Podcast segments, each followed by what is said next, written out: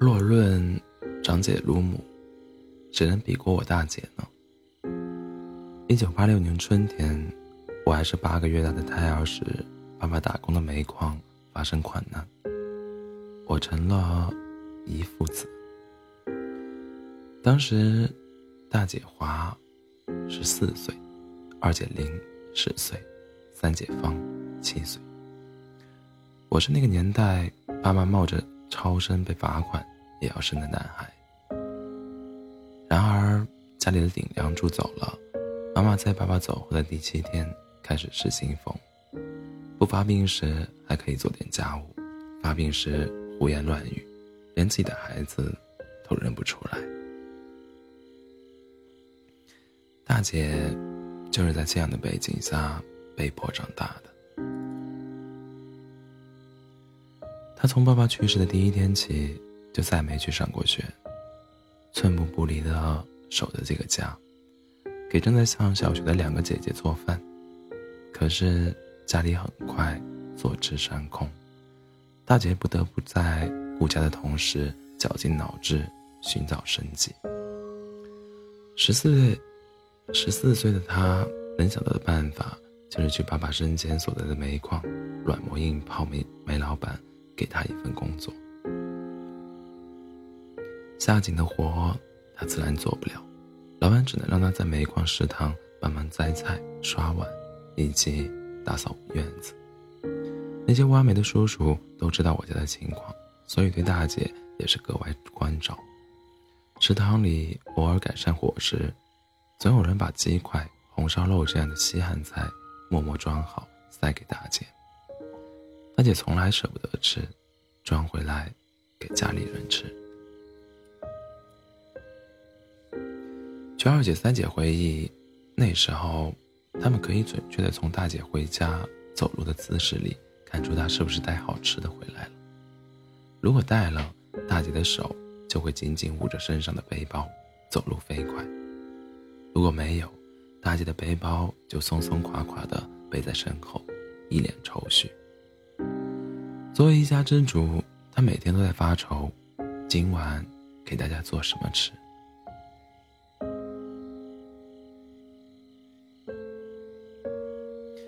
大姐在煤矿干了两年活，后来煤矿关停，她也失业了。爸爸曾经的工友很多去了建筑工地，于是大姐也跟着他们去了那里。在几位叔叔的担保下，她做起了小工。为了保住这份工作，她搬砖、扛沙和水泥。别人休息，她还在干活。工头让她休息。他也不肯。他说：“叔，我力气小，肯定没大人干得多，但我工作时间长，一天算下来也跟他们干的差不多。我拿了工钱，肯定不能让你吃亏。”那时候，大家一提起老李家大丫头，无人不竖大拇指。而我的出身成了大姐最重的负担。妈妈的失心疯越来越严重，犯起病来大小便都不能自理，更别说照顾我。我生下来后，妈妈因为心智不正常拒绝给我哺乳，也不曾抱过我。我是喝着大姐熬的米糊长大的，而这无疑成为大姐一生的痛。这个时候还在上小学的二姐提出辍学，但被大姐拒绝了。她说。家里有一个像他这样的文盲，就够了。我半岁起，大姐每天背着我去上班，先是在煤矿，后来是在工地。她工作时就把我放在简陋的宿舍里，每隔两个小时来喂我一些迷糊。偶尔大姐上下工背我回家时，会发现被子里有一袋饼干或一罐麦乳精，那是工友们凑钱给买的。大姐当然知道他们赚钱很辛苦，她无以为报，只能在我很小很小开始，在下班路上教我唱儿歌。后来我在工地上唱给那些叔叔伯伯们听，儿歌明明那么欢快，但那些叔叔伯伯听着听着，却掉泪了。他们经常在一起议论，跟老李家的四个孩子比，咱们的孩子都是生在福窝里。这样的话，落在大姐的耳朵里，就是泰山。自爸爸离世，妈妈失智，她一直把我把自己当成我们三姐弟的家长。有一次，大姐不在家，二姐给我冲麦冲麦乳精时，刚开始只想试试温度，结果从没喝过的她觉得太好喝了，就又尝了一口。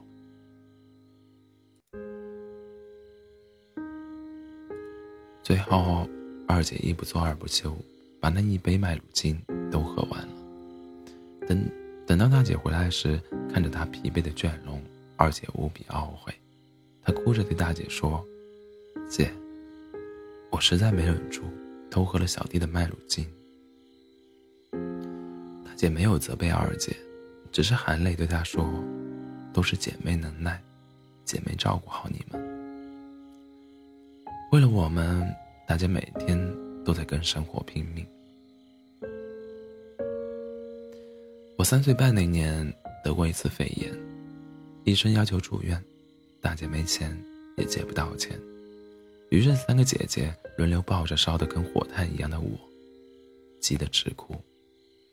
最后，大姐把我交给二姐，说她出门想办法。几个小时后，大姐回来了。抱着我去办了住院手续，二姐、三姐都问他哪里来的钱，大姐说是借的。结果大姐当天晚上晕倒在病房里，医生反复询问病史，大姐怕各种做各种检查花钱，只得承认她卖血了。那是她十七岁的阅历里唯一能想到的最快来钱的方式。也正是那场疾病，让大姐觉得她仅仅在工地打工，一家人过着饥一顿饱一顿的日子是远远不够的。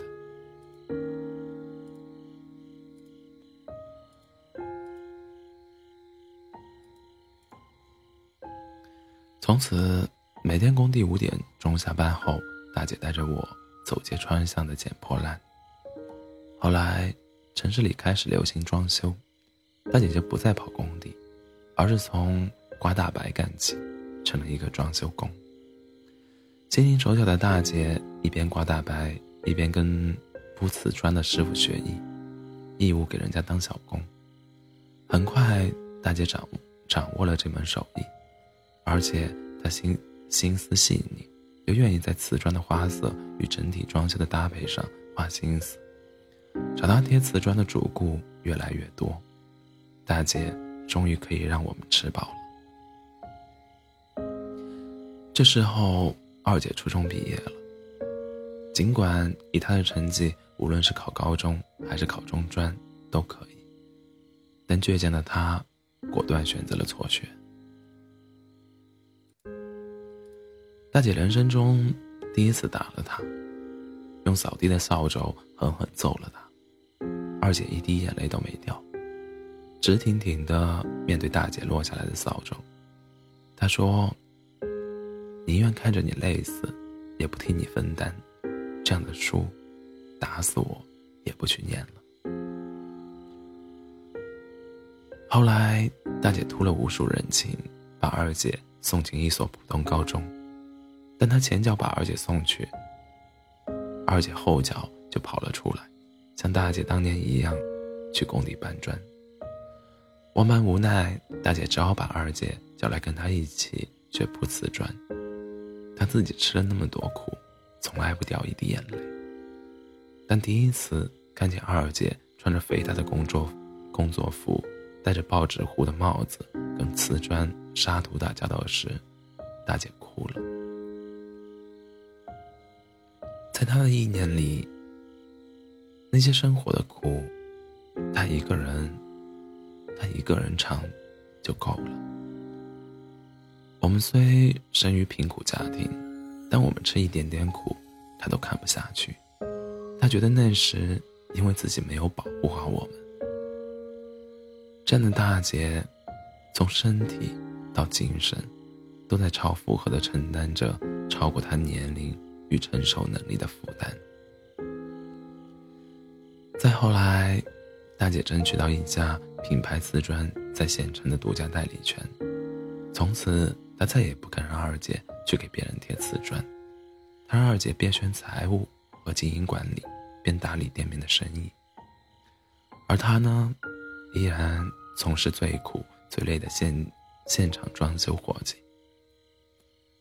他说：“只有一直在现场，才能掌握客户的心理。”装修的风向以及人脉，才能为瓷砖店带货。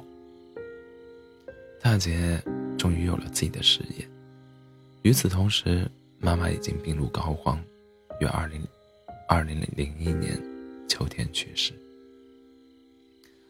安葬了妈妈，大姐特意去市里最好的百货商场，给我们仨每人买了一套新衣服，还带我们去吃了肯德基。他一边向我们展示着新衣服，一边说：“姐尽力了，还是没能留住咱妈。但你们放心，有姐在，姐永远会让你们吃好、穿好，就像爸妈在时一样。”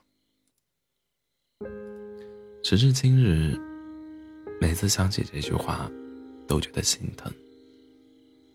在大姐心里，从来赚的都是我们。唯独没有她自己。我们没没爸没妈，但我们一直有他。可是，他又有谁呢？他又何尝不是一个失去双亲、无所依傍的孩子呢？当二姐终于可以助大姐一臂之力时，大姐却狠心的把她送走了。当时，一个贵州的合作厂商。看中了二姐的能力，想让二姐去贵州开心点。二姐当即就拒绝了，她要留下来跟大姐一起撑起这个家。大姐知道这件事情后，二话不说就给二姐买了火车票。她说：“没能让你读上大学，是姐一辈子的遗憾。这次，我绝不会再听你的。”那次，二姐上了火车才发现，大姐还给她带了一千块钱，和钱在一起的还有一张纸条，字条，上面只有一句话：无论遇到任何困难，姐都是你最坚实的后盾。二姐捧着那些钱，一路从大庆哭到贵州。二姐去贵州创创业，大姐一边照顾店里的生意，还要操心我和三姐的学习。大姐对我们不仅仅是爱，而是宠，因为在她心里，觉得我们生在这样的家庭，实在命苦。我的个子其实并不矮，可每当看到我，看到比我个子高的男同学，大姐都会难过很久，就是小时候营养没跟上。三姐高中住校，大姐每隔两天就去看她，给她零花钱，让她加强营养。三姐说，自己还有钱不肯收，大姐就隔着校门把钱送进去，然后红着眼睛对她说：“让你吃好穿暖的能力，姐还是有的。我不要你们一个个都这么懂事。”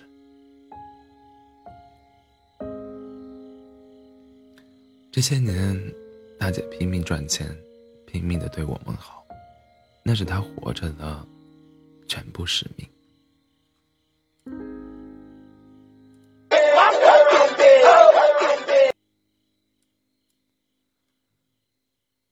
包括她选择跟姐夫结婚，也是看中姐夫的为人厚道，心胸宽广。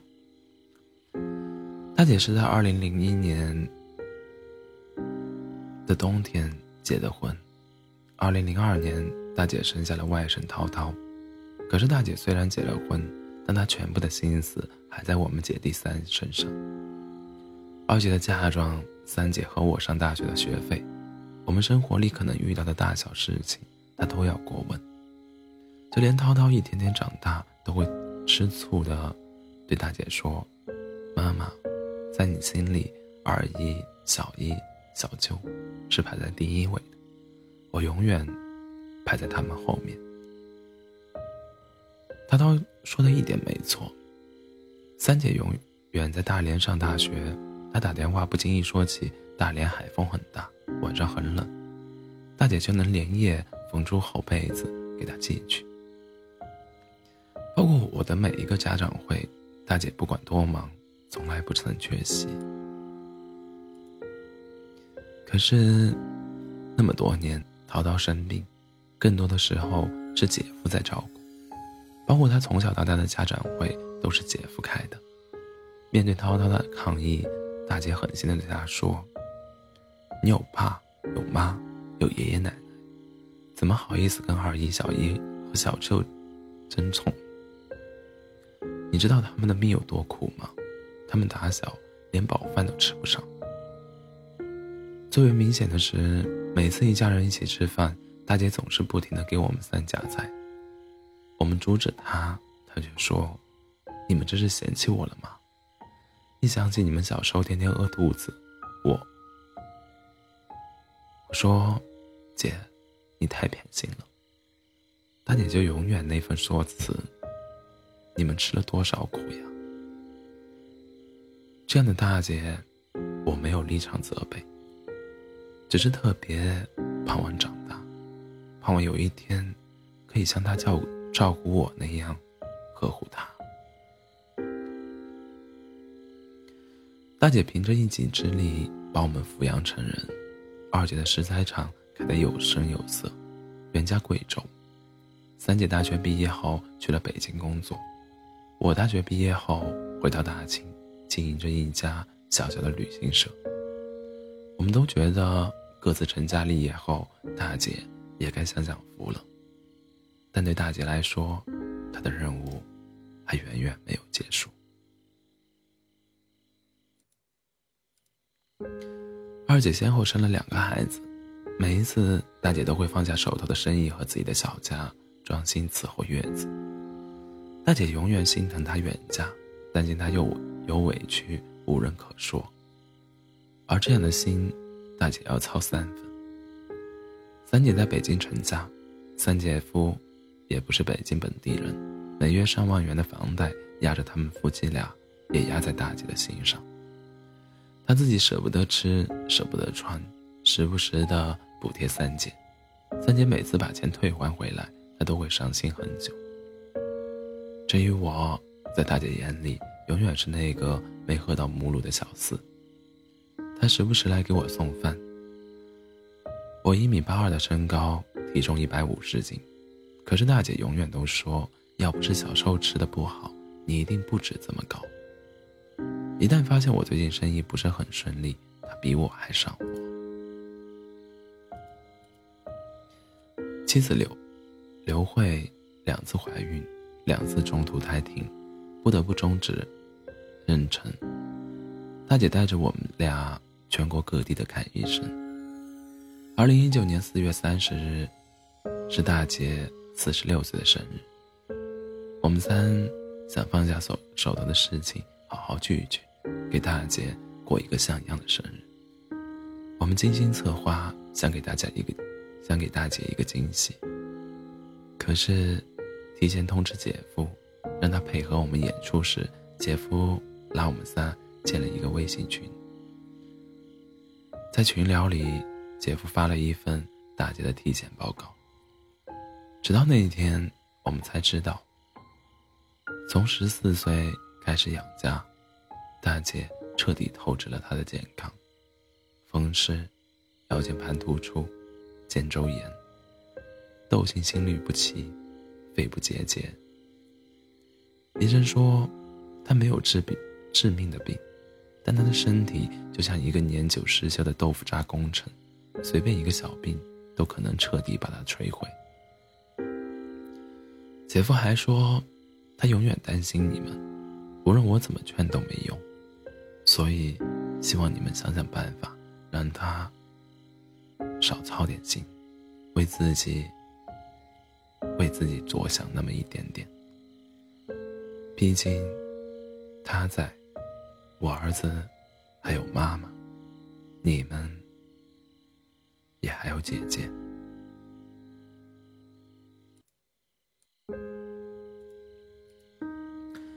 若说这世上真有痛彻心扉，对于我们姐弟仨来说，不是父母先后离世的打击，也不是饥寒交迫的童年记忆，而是大姐的体检报告和姐夫的话。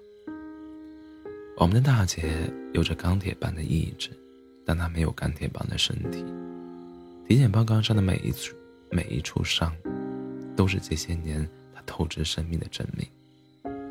用姐夫的话说。需要什么样的金刚不坏之身，才经得起这样玩命的使用？大姐的四十六岁生日，我们没有聚在一起，我们都怕自己控制不好情绪。我们相约要好好保护大姐，就像她曾经保护我们那样。大姐的瓷砖店，在我，在我们和姐夫不断的游说下，终于转让了。我们奖励她的退休仪式。是三亚十日游。后来我以工作太累，医生建议我多做运动的名义，要大姐每天陪我晨跑。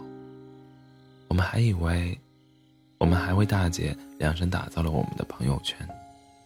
在我们仅对大姐可见的朋友圈里，二姐的事业蒸蒸日上，两娃聪明乖巧，三姐和三姐夫一直在加薪，终于实现财务自由。而大姐永远是第一个为我们点赞的人。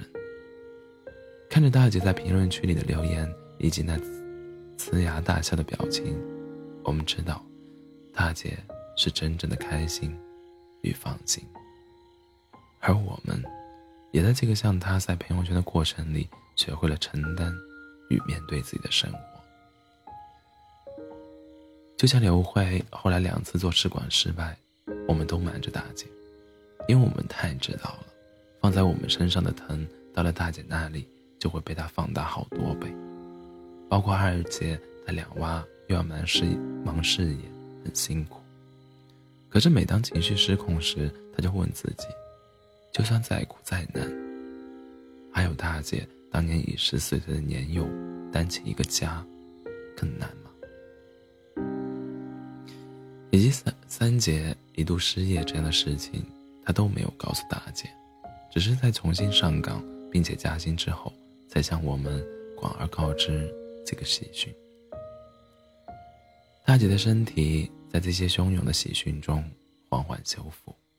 有一天，姐夫私聊我们说：“你姐昨天让我陪她去时尚购物广场买衣服，她说，弟弟妹妹们现在都出息了，我终于敢看。”五百元以上的衣服了。二零二一年四月三十日，是大姐四十八岁的生日。这一次，我们仨相约必须隆重的为他庆祝一次，所以。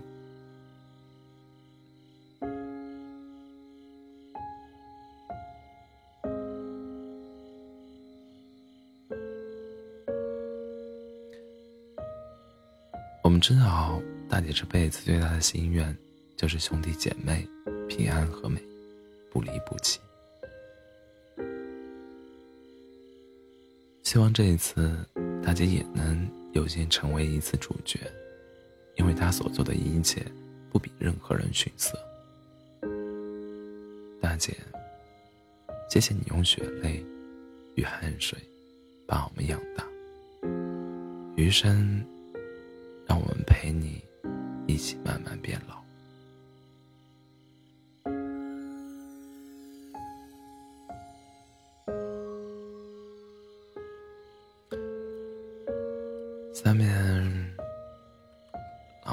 来听一首来自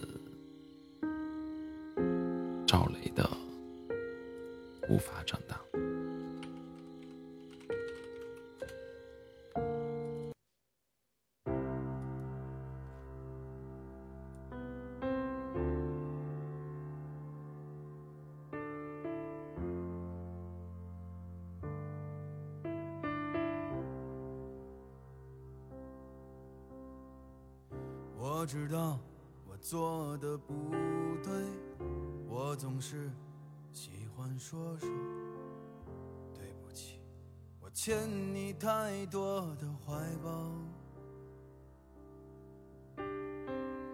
总是觉得工作太忙，常常被冷眼灼伤，对不起，总是让你受委屈。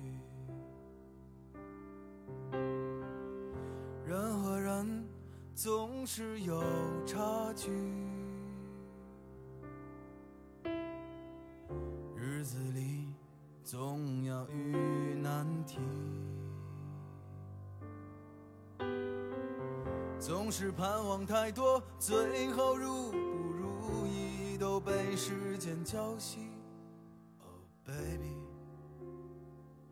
说你不是很在意。多想和你游遍世界，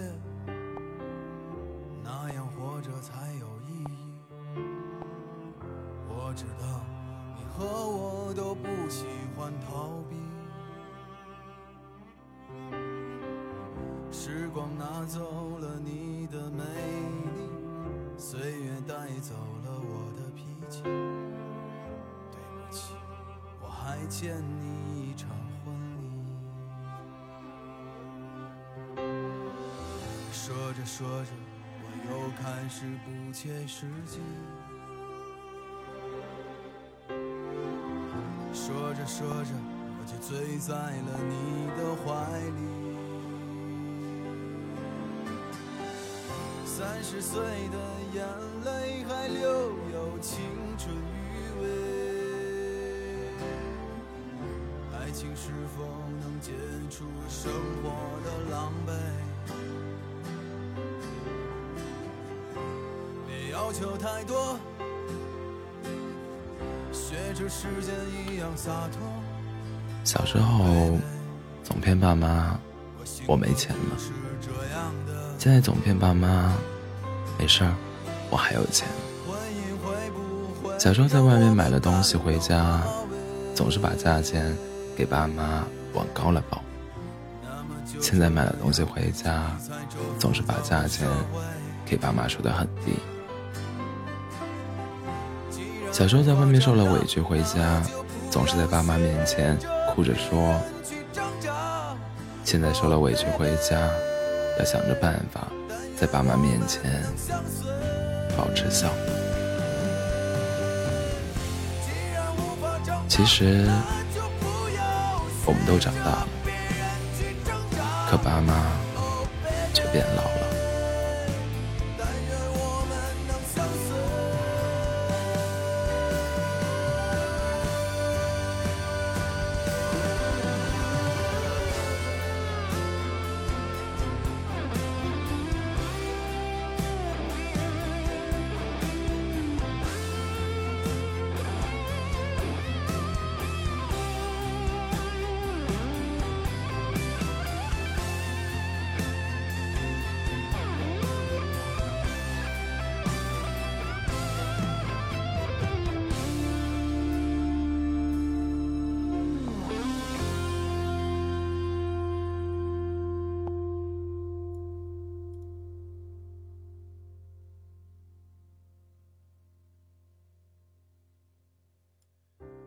知道我做的不对，我只是有些疲惫。